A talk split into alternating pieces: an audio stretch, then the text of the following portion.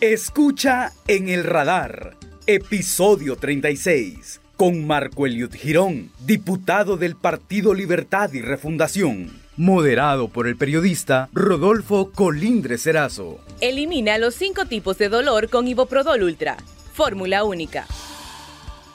Saludos amigos, gracias por acompañarnos en un nuevo episodio de el podcast en el radar de Radio América.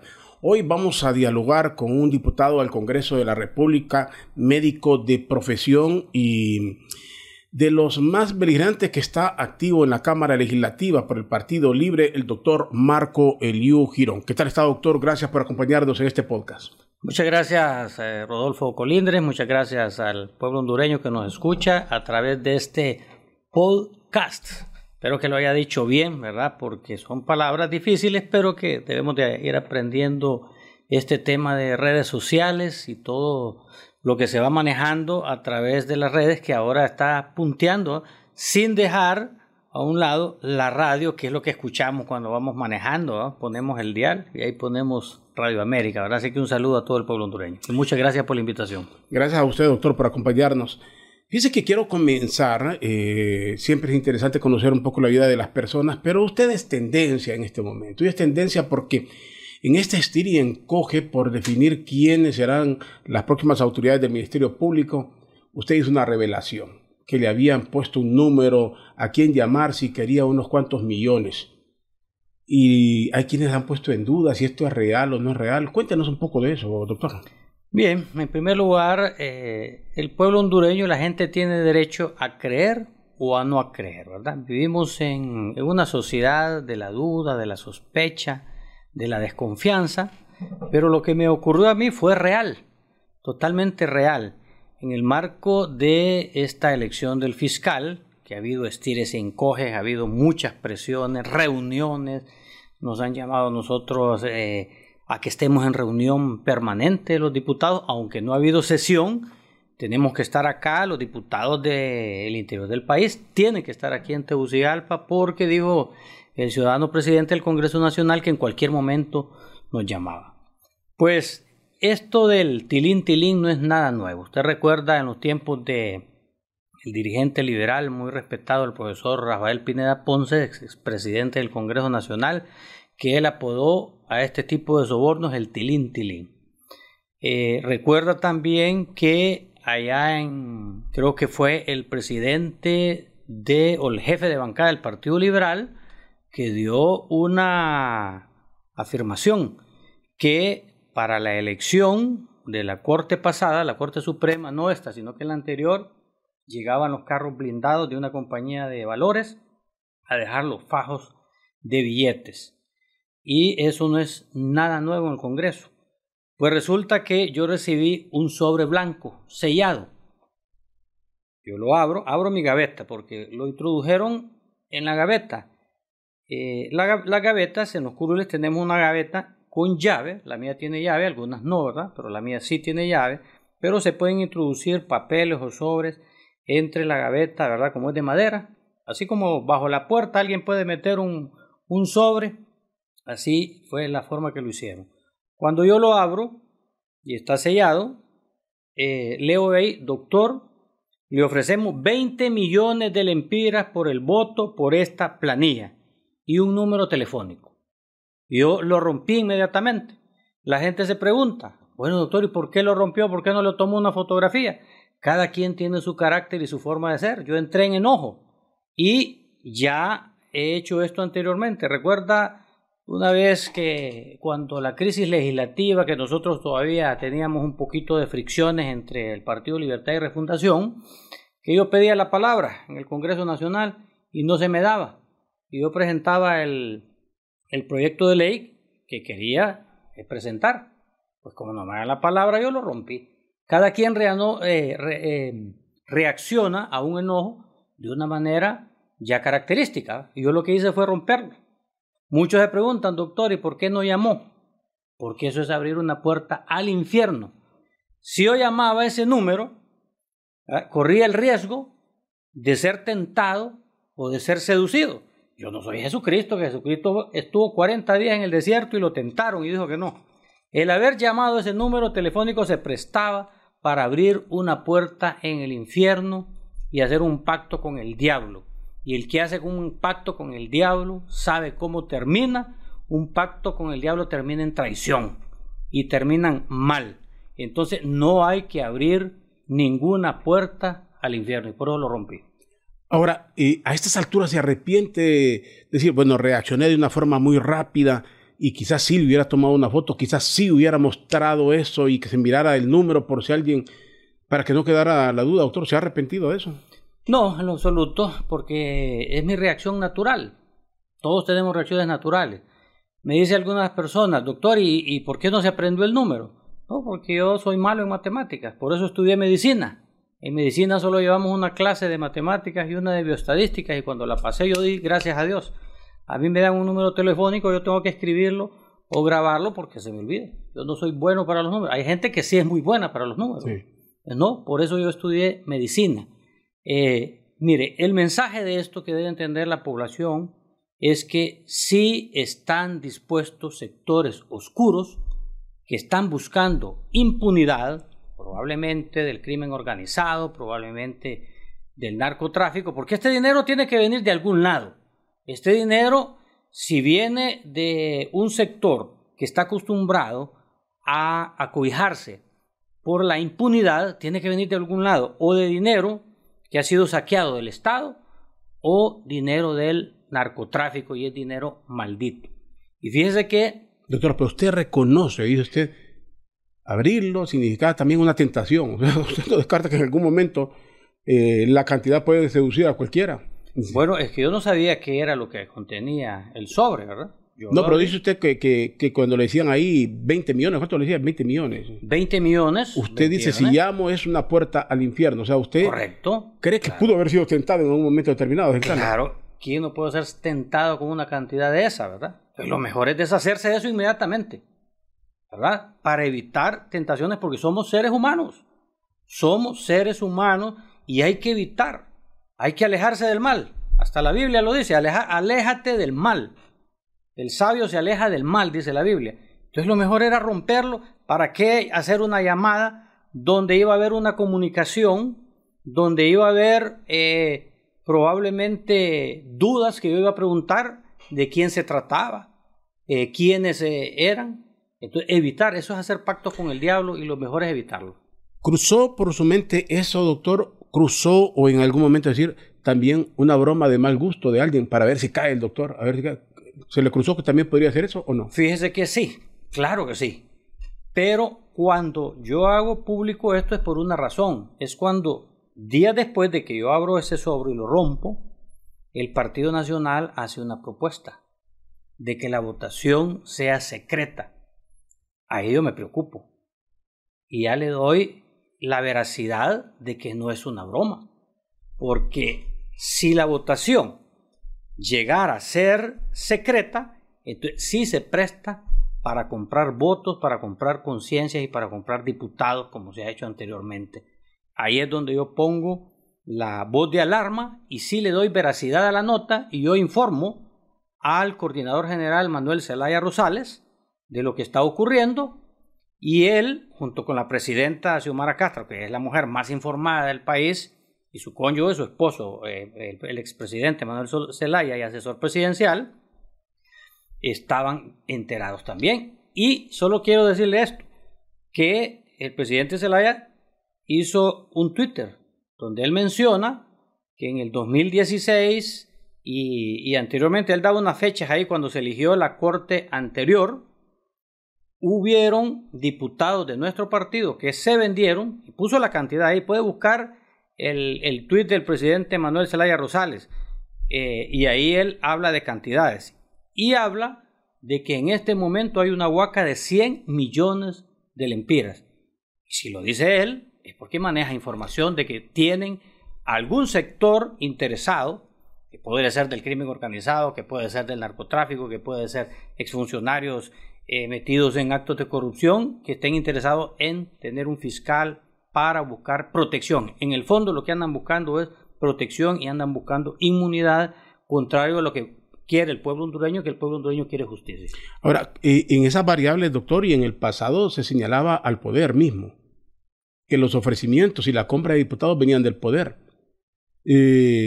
¿No descarta usted, se podría dar que también el poder aquí busque, si hay grupos por un lado, que existe el poder por otro queriendo también lograr votos mediante ese mecanismo? Bueno, fíjense que en este sentido, nosotros tuvimos eh, anteriormente una elección en este Congreso Nacional que fue los magistrados de la nueva Corte Suprema de Justicia.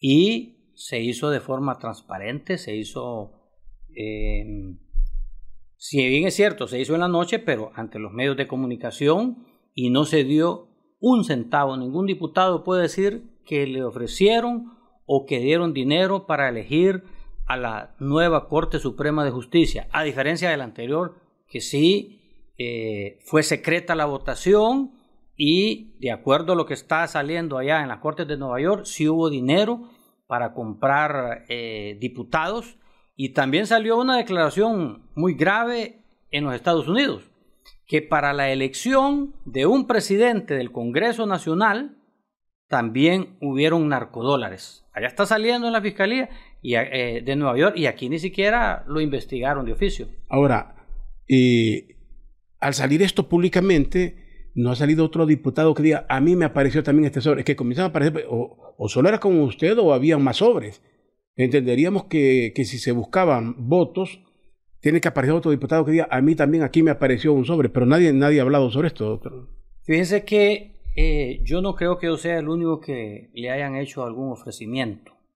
Em, hay rumores de pasillo de que a otros diputados les han ofrecido, pero sus razones tendrán por no decirlo públicamente. Pero sí. O que lo están analizando, si lo aceptan o no. Pues, si, si no lo dicen, hay dos cosas. O si hacen, no quieren caer en el bulto, o, o si están analizando o cayeron en la tentación, como usted mismo señalaba. Bueno, esperemos que no vayan a aceptar ningún tipo de soborno porque el pueblo los está observando, está la prensa, están ustedes de auditores, está el pueblo hondureño vigilando también y todo aquel diputado. En el caso nuestro de Libre hemos votado en bloque. Si alguno de los diputados se va hacia lo que está proponiendo el Partido Nacional a través del PSH, pues va a ser señalado por el pueblo ¿Y este, hondureño. Y este movimiento así eh, desleal, eh, nada ético. ¿Usted considera, así como lo plantean, porque aquí la lucha se ve Partido Nacional, Partido Libre, donde están los dos grupos antagónicos, que esos ofrecimientos vienen de ahí? ¿O los coordina el Partido Nacional? Mire, tradicionalmente eh, lo que ha sucedido es que el Partido Nacional lo secuestró una banda de delincuentes. O sea, el nacionalista de a pie no tiene la culpa si yo soy médico, yo veo nacionalistas liberales y de libre de todos los partidos y platico con ellos. El nacionalista de a pie no tiene que sentirse aludido cuando hablamos de eh, su partido porque fue secuestrado por una banda de delincuentes. El Juan Orlandismo, que está allá, su hermano, está allá, su primo, está allá, el, el cabecilla, pero están las cabezas, pero era toda una estructura que sigue aquí en el país. Y estos son los que tienen mucho dinero, amasaron fortunas y que están dispuestos a pagar cantidades a diputados para favorecerse y decir a este fiscal queremos. Ahora, usted eh, en esto, en el análisis eh, visto frío, puedes ver una institución más eh, contaminada que otra, pero el narcotraficante, el delincuente, el que extorsiona, no lo busca por color político lo busca por si es útil en ese momento. Eh, lo que le quiero decir, igual que secuestraron al Partido Nacional, tendrán de otros partidos también, ¿o no? y que, de hecho se, han visto ya algunos que, han desfilado y que podrían salir posteriormente en esta. Correcto. Si el, el general Savillón, exministro de mm, Seguridad, dijo cuando capturó a los Valle Valle que habían varios carteles y habló del cartel azul y el cartel rojo. ¿verdad? Pero nosotros también, dentro de nuestro Partido Libertad y Refundación, porque no, somos una iglesia, bueno, hasta en las iglesias dice la Biblia que existe la cizaña, ¿verdad? Se nos pueden eh, meter personas ligadas al crimen organizado. Por eso nosotros en las próximas elecciones internas Es más, su servidor va a proponer de que cada candidato, porque nosotros tenemos muchas corrientes, y ahí en una corriente nos puede meter alguna persona relacionada al narco. Hay que pedir los antecedentes penales y a si esa persona tiene los antecedentes penales limpios, ya no recae en la institución que lo aceptó como candidato, sino que en las fuerzas de investigación. Le pregunto, porque siempre, y soy de las personas que en los espacios donde me toca hablar, siempre digo lo mismo. ¿Y esa unidad de política limpia?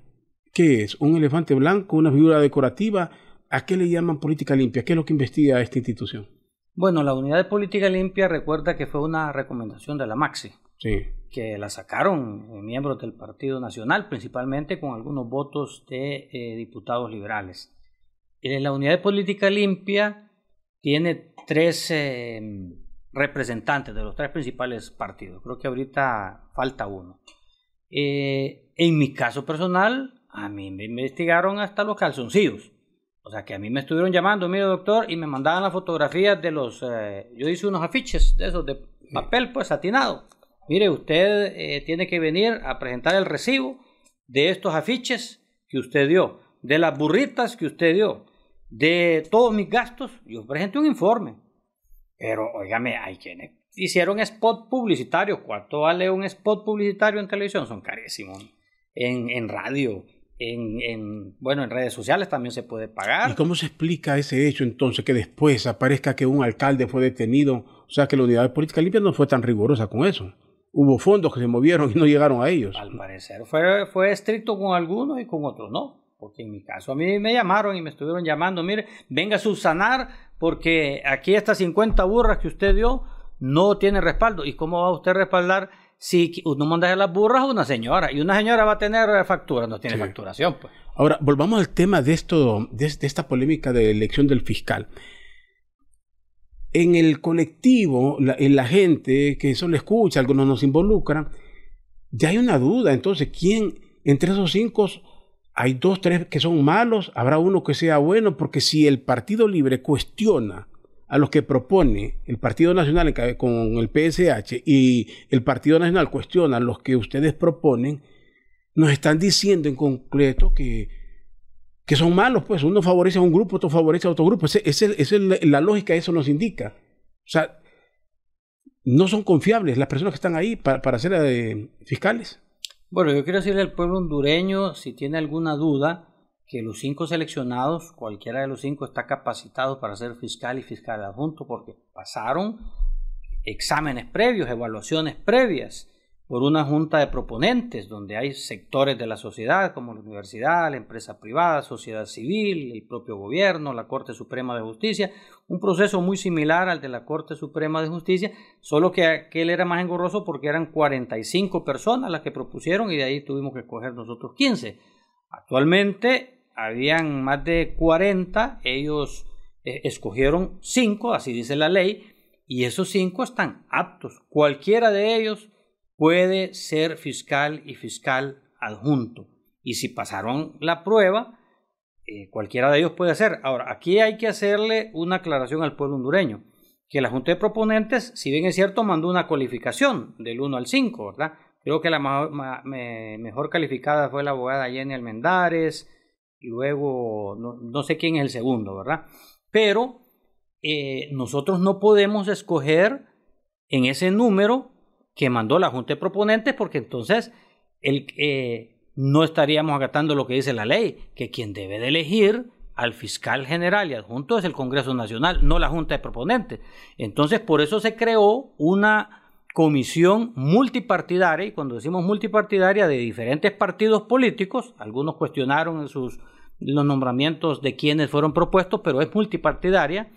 Y ahí se le dio otra calificación porque se hizo otra evaluación y ahí fueron otras las cifras, porque son otras personas, son eh, otras personas las evaluadoras.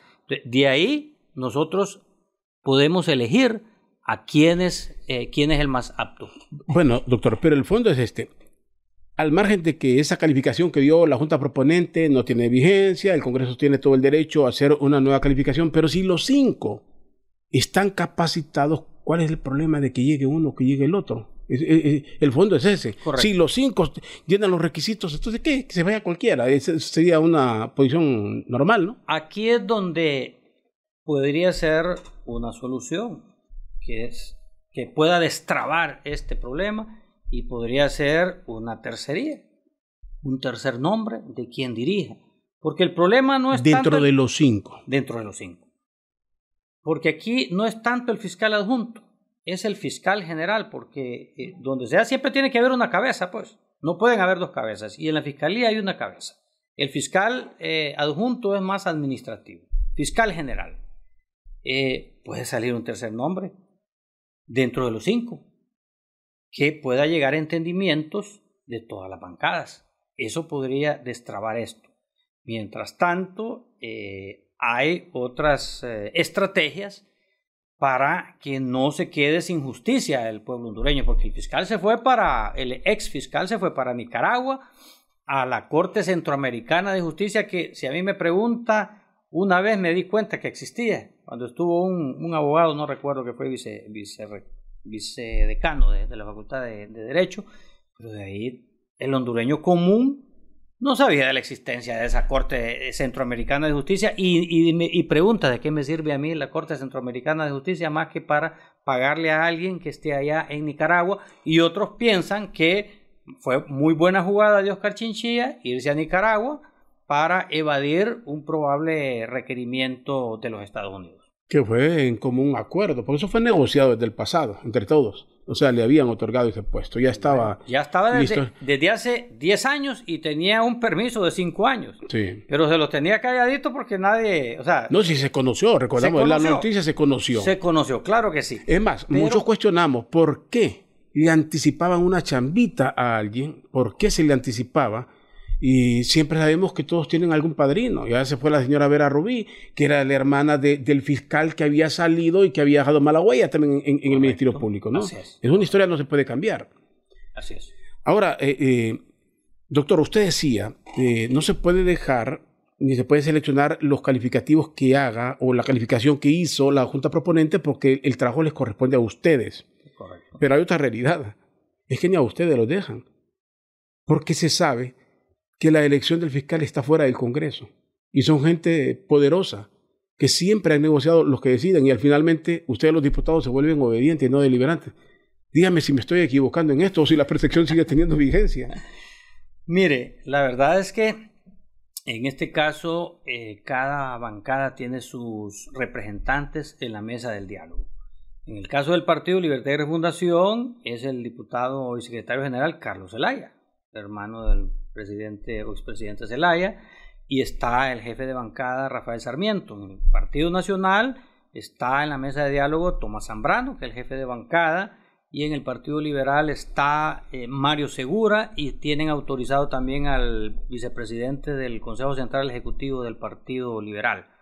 Eh, de los otros partidos yo desconozco quiénes estarán eh, representando, ¿verdad? Pero básicamente son las tres fuerzas políticas las que están tratando de ponerse de acuerdo y yo sigo insistiendo que el diálogo debe de persistir y continuar porque fiscal va a haber, tarde o temprano, fiscal general de la República va a haber. Elimina los cinco tipos de dolor con Iboprodol Ultra, fórmula única. Ahora, le cambio de tema, doctor.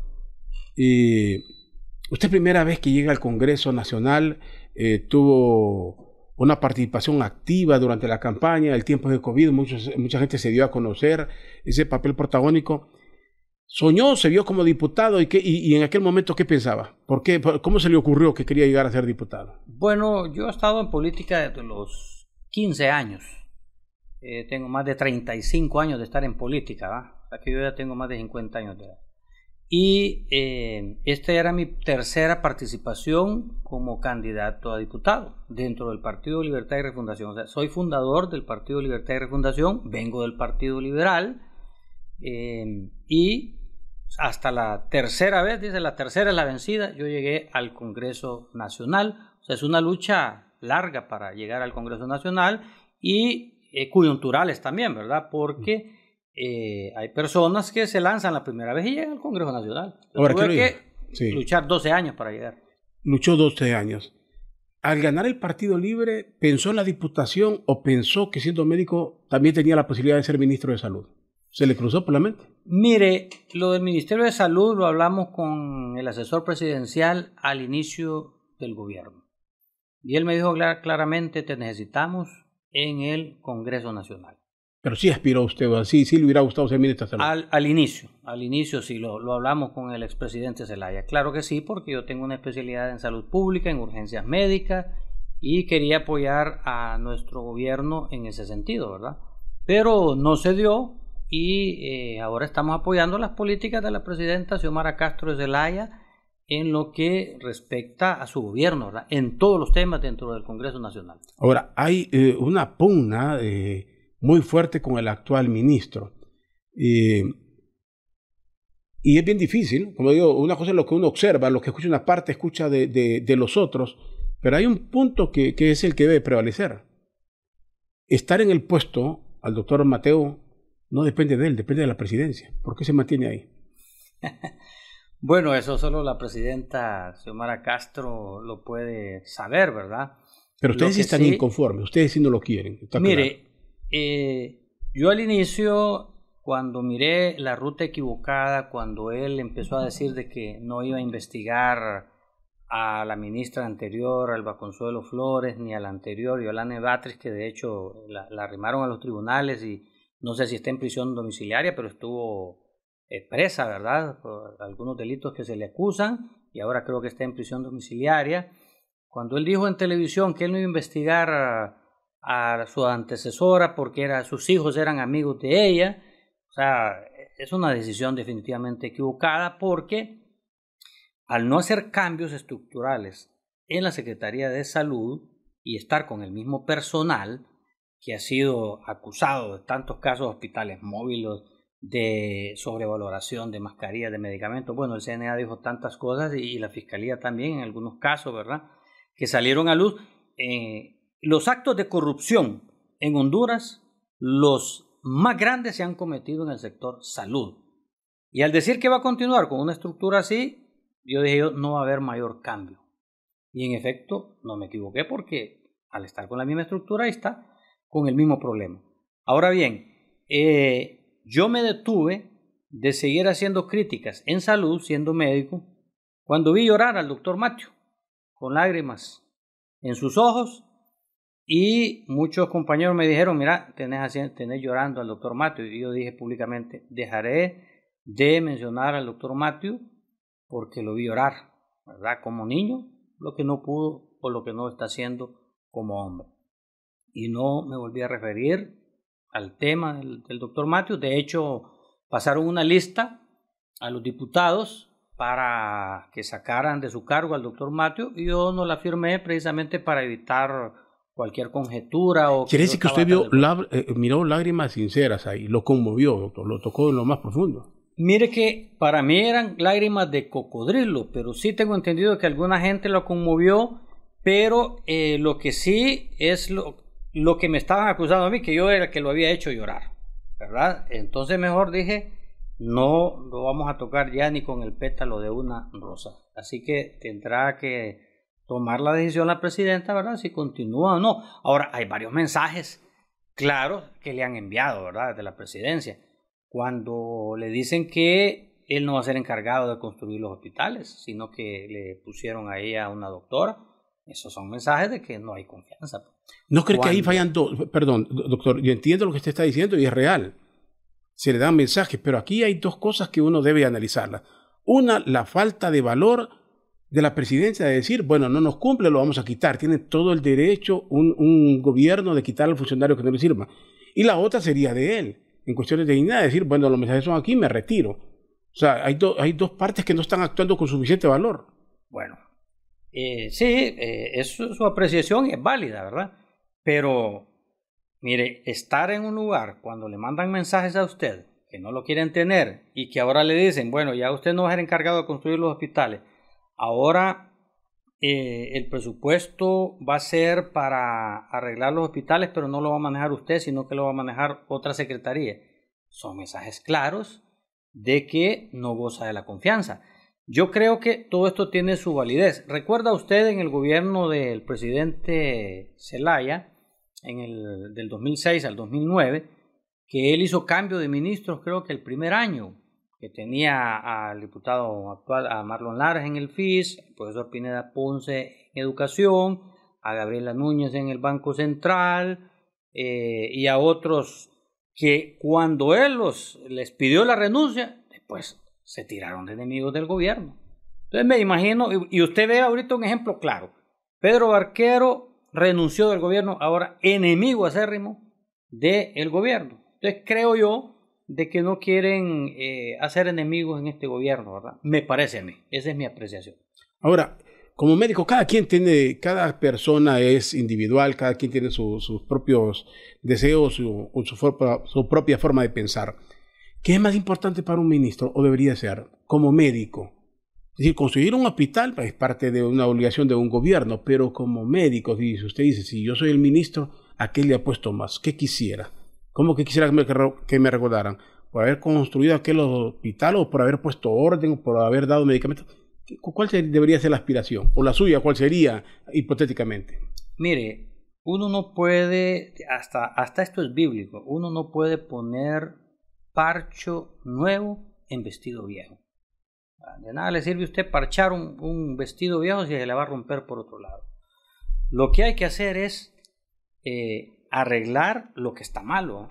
Mire el hospital escuela como está, mire el hospital de Tocoa San Isidro, que hoy hice mis servicios de allá. Saludos a la gente de Tocoa. Los hospitales están definitivamente en mal estado. Entonces, es mejor reforzar, así como se está haciendo en educación, que se están arreglando las escuelas, hay dos mil millones para arreglar escuelas. Así se debe de arreglar la red hospitalaria y de unidades de salud que tenemos. Primero, para después proceder a hacer lo segundo y construir los hospitales. Esa es mi apreciación personal, ¿verdad? Y capacitar al personal de la salud, que los hondureños tengan acceso a la salud, porque usted puede ir al hospital escuela, pero esperar 10, 12 horas a ser atendido, eso no es tener acceso a la salud, eso es un limitante y muchas personas se van de ahí después de esperar 10, 12 horas y se van a una clínica privada. Eso también es privatización de la salud. Esas cosas hay que corregirlas primero y ya después construir los hospitales. Esa es mi forma de ver el sistema de salud. ¿Cree usted que el Partido Libre se ha deteriorado rápidamente en el poder, el, grado de polarización que hay en, Honduras? Para que hay polarización, obviamente son sectores enfrentados, pero el que sufre más en este caso, la factura más grande la lleva el que está en el poder, porque es el que debe de convencer a la población. ¿Cree que se ha deteriorado, doctor? ¿Se considera que hay una imagen de radicalismo? Mire, se ha hablado mucho del tema de polarización cuando la hizo famoso el grillo Gilberto Río, Gilberto Ríos, cuando él habló de, querer polarizar. La verdad, la realidad es que eh, nuestro país está polarizado desde hace muchos años, desde hace siglos. Francisco Morazán, cuando la Federación Centroamericana, en el año de la huelga del 54 estuvo polarizado el país, en los tiempos de Carías también, luego en la época de las dictaduras militares, en la década de los 70 y cuando nosotros volvimos al, sistema constitucional en el 82, luego en el 2009 estuvimos altamente polarizados. Es más, creo que es la polarización más grande que ha habido porque hasta las familias se polarizaron. Si a mi persona, eh, familiares míos me dejaron de hablar, porque unos eran nacionalistas y unas eran liberales. Mire, si nosotros movemos nuestro árbol genealógico, ahí va a bajar un liberal, va a bajar un cachureco, y ahora va a bajar uno de libre, ¿verdad? Las familias así son, cada quien escoge, ¿verdad? Y eso es lo bonito de la democracia. Creo que eh, la sociedad tiene mucho tiempo de estar polarizado. Ahora, ¿cuál es nuestro deber como partido y para mejorar imagen? Recuerda a nosotros, y aunque muchos no les gusta, especialmente los cachurecos, nosotros no recibimos un Estado. Nosotros recibimos un Estado no solo quebrado, resquebrajado, sin instituciones totalmente narcorégimen.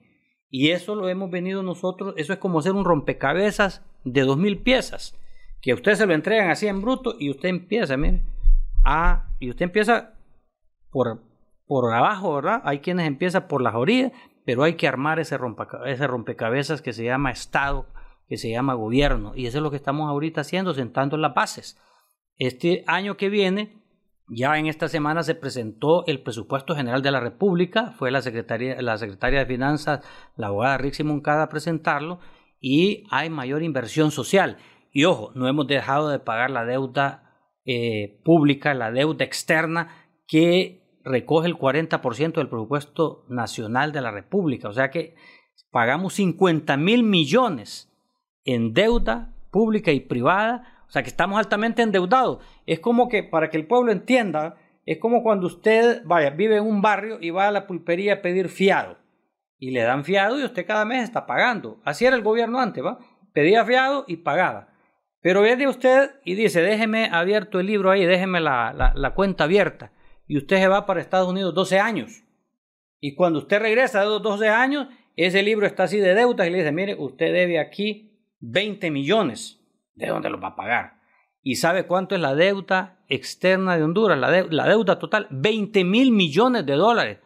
Óigame, si estamos pagando 50 mil millones, ¿cuándo vamos a pagarlo? Tal vez nuestros bisnietos terminen de pagarla nos dejaron endeudados y hay que pagar esa deuda, así como eh, esa, esa analogía que hice yo de esa persona que venga de Estados Unidos y le digan debe 20 millones, ¿de dónde lo va a pagar? Lo va a pagar sus bisnietos. Usted cuenta la historia de su familia, donde hasta ahí mismo sintió la división y las diferencias de criterio, de posiciones.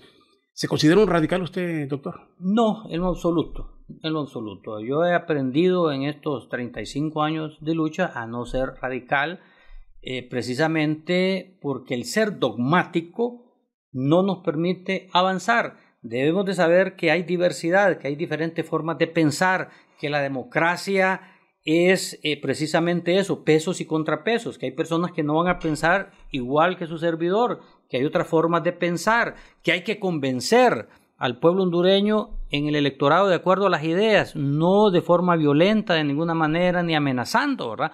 Pero recuerde que cuando estuvimos eh, con Juan Orlando Hernández, estuvimos amenazados. Y a mí me secuestraron y me metieron preso y me pegaron una cachimbiada que me dejaron inconsciente y aparecí en las emergencias del Seguro Social por, gracias a Dios, a los derechos humanos. Si no, a mí me hubieran asesinado en el gobierno anterior. Eso no es democracia. Y algo que sí debemos de reconocer, lo que en este gobierno no ha sido represivo, ni las movilizaciones. Bueno, antes un medio de comunicación eh, contaba cuántas protestas había, no sé cuántas protestas habían, pero ninguna de esas protestas fue reprimida. Y mire las protestas después, porque recibimos una olla de presión social. Y mire, esa olla de presión ha venido disminuyendo. Problemas hay, tenemos que reconocerlo, ¿verdad? Canasta básica alta. hay guerra en, red social, doctor. Usted ve que hay una guerra en red social y que sí se nota la intolerancia para cualquiera que opine contrario. Eso sí se está bien. Sí, pero, pero fíjense que es, que es que las redes sociales, como y es la ventaja, es como ir al Estadio Nacional. Si usted va al Estadio Nacional, usted va a hacer catarsis ahí. Y ahí quien se la gana más es eh, generalmente el árbitro. Es el que más se la gana. Pero de ahí el otro equipo contrario. Si usted va con otro equipo, ahí la gente va a eh, hacer catarse, o sea, eh, a, desahogarse. Y así son las redes sociales, para desahogarse. Eso de hablar de izquierdas, de derechas, eh, pareciera intrascendente para muchas personas, pero para otros sí juega un papel importante. ¿Cree usted que se comete un error estar llevando esto públicamente o es lo correcto hablar de que vamos a cambiar de modelo en Honduras? Mire, hablar de izquierdas y derechas, el pueblo generalmente no entiende esos términos. Eso prácticamente está para aquellos que fueron a la universidad, que llevaron sociología, que llevaron eh, filosofía, ¿verdad? Y prácticamente los que van a la universidad y que culminan, creo que es menos del 1% de la población.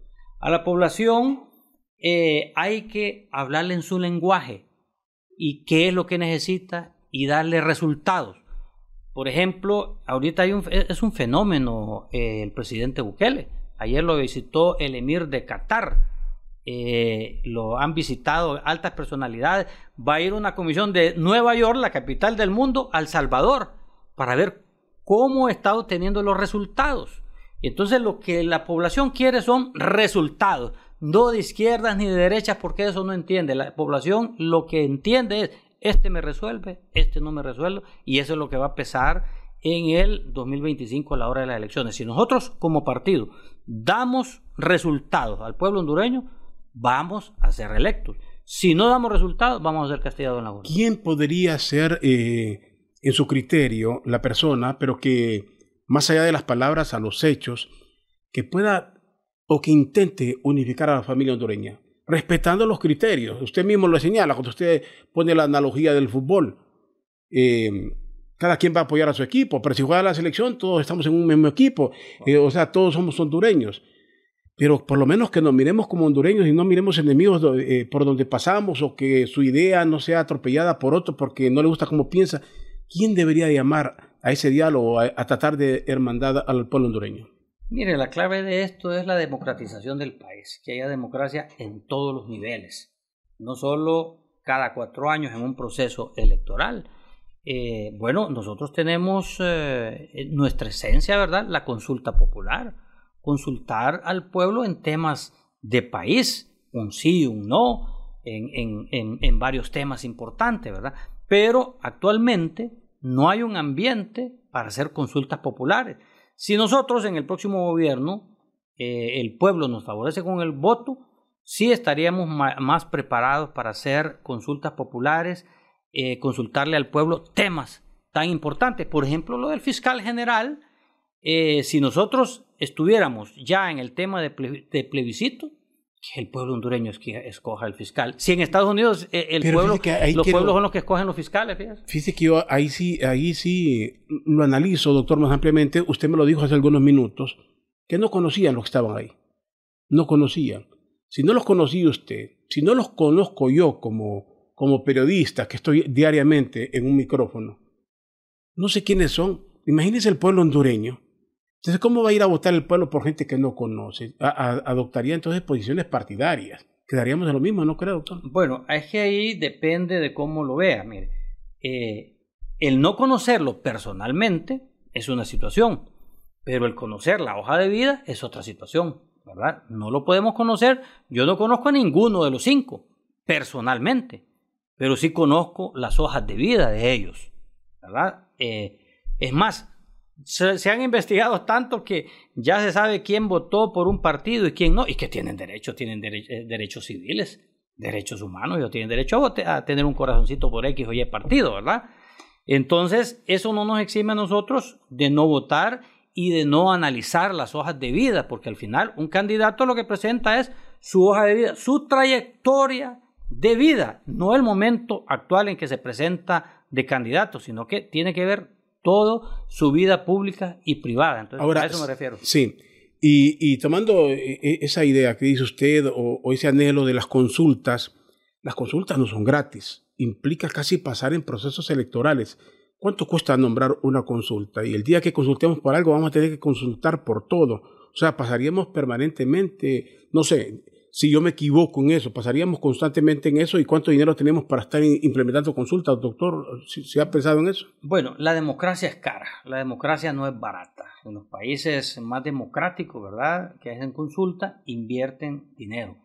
Pero aquí se malgasta dinero, se ha malgastado dinero en muchas cosas.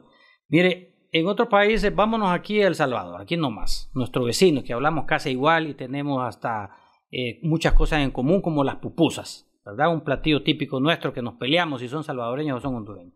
Ellos tienen elecciones de presidente aparte y tienen elecciones de alcaldes y, parlamentarios o diputados aparte. Y eso es mejor y eso aspiramos nosotros los hondureños, ¿verdad? Tiene un costo, claro que sí. Pero ahí, ¿qué es la ventaja de ellos? Que los diputados que van a ser electos no se acobijan bajo la figura de un presidente, sino que esa parte, cada quien tiene su mérito en llegar. Entonces, eso tiene su costo, pero miren los resultados en El Salvador. Entonces, creo que las consultas deben de hacerse, tienen un costo, pero al final el beneficio es mayor. Sí. En ese caso, la consulta es mejor que tirar la moneda, como sugirió un diputado de ese partido. bueno, fíjese que lo de la moneda en algunas leyes electorales está cuando hay empates. Creo que en la ley, él, se refería porque un, un alcalde donde, que quedaron empatados, creo que fue de San Luis, como agua, ¿verdad? Sí. Como quedaron empatados, se fueron a la moneda. Eh, Pero aquí no hay empate. Aquí no. Aquí, no. hay empate porque no están en igualdad de, puntos. Como sea, hay, la oposición lleva uno más, no logran, pero, pero llevan más. En aquel caso era un empate, un empate técnico. Sí. Bueno, en este caso, eh, algunos lo pueden ver de que la oposición tiene 74, nosotros 51, pero otros lo pueden ver también en el resultado final 0 a 0. O sea, no hay fiscal, necesitamos 86 votos y nadie los tiene. O sea, nosotros teníamos y, seguimos sosteniendo el discurso de que eh, sin la bancada, sin la participación de la bancada del Partido Nacional, no había fiscal. Y igual, el otro sector, sin la participación de la bancada libre, no hay fiscal. Entonces lo que tenemos que hacer es ponernos de acuerdo, por lo menos las tres fuerzas políticas, o ideal, todo el Congreso Nacional. Finalmente, doctor, ¿cómo se mira usted al futuro? ¿Se mira en un futuro como ministro, si no lo pudo ser ahora como ministro de Salud? ¿Se mira como presidente de la República? ¿Se mira como presidente del Congreso? Políticamente, ¿cómo se mira hacia el futuro? Mire, el futuro político o el futuro es incierto. Eh, el pasado ya pasó, yo vivo el presente. Eh, estoy en el Congreso Nacional, voy a dar lo mejor de mí en, el Congreso. Al inicio fui aprendiendo, tuve que aprenderme la ley, no fuimos capacitados ni en el Congreso Nacional. Recuerde que antes uno iba a una capacitación para presentar proyectos de ley. Yo tuve que ser autodidacta porque no tuvimos esa oportunidad en este Congreso y eh, nadie le enseña a uno a ser diputado. Debería de haber un curso introductorio sobre las leyes del país, principalmente los que no somos abogados, pero he tenido que leer mucho, mucho. Leyes ya no funciona el CIEL, ya no funciona el CIEL, el Centro de Estudios Legislativos. No, eso no, no, no, no funciona. Entonces, ahí es donde se ven los resultados cuando el CNA dice, bueno, hay poca producción legislativa o muchos eh, compañeros diputados eh, hablan cosas fuera de la ley, es precisamente por eso, porque debemos de capacitarnos. Así que yo veo el presente y me veo en el Congreso Nacional presentando proyectos de ley a favor del pueblo hondureño. Eso es vivir el presente. Pero todos tenemos un sueño. Todos tenemos de decir, pudiera, me gustaría en el futuro. Si usted me pregunta a mí, yo podría decir, bueno, fuera de Radio América me, me gustaría verme de tal y tal forma, haciendo esto, lo otro. Usted puede, imagino que sea de tener, decir... En el futuro me veo haciendo lo mejor de mí mismo, en el puesto que el pueblo decida tenerme, y hacer lo mejor de mí y mostrar lo mejor de mí y siempre me gustó una frase que yo se la escuché al doctor Ramón Custodio López. La honestidad es una inversión a largo plazo. Y eso es lo que veo yo a largo plazo. La honestidad, mantenerla para que siempre tener la confianza del pueblo hondureño. Doctor, un gusto tenerlo aquí en este podcast, en el radar de Radio América y espero seguir dialogando en cualquier momento. Los temas son vigentes en Honduras todo el tiempo. Así que gracias, doctor, por habernos acompañado aquí en, el radar. Al contrario, gracias a usted, Rodolfo Colindre, gracias también a todos sus eh, radioescuchas, televidentes y en redes sociales también por habernos permitido y tener la paciencia de escucharnos. Muchas gracias. El doctor Marco Eliu Girón nos acompañó en este episodio del podcast en el radar de Radio América. Gracias a todos y siempre invitados para un nuevo episodio. Elimina los cinco tipos de dolor con Iboprodol Ultra. Fórmula única.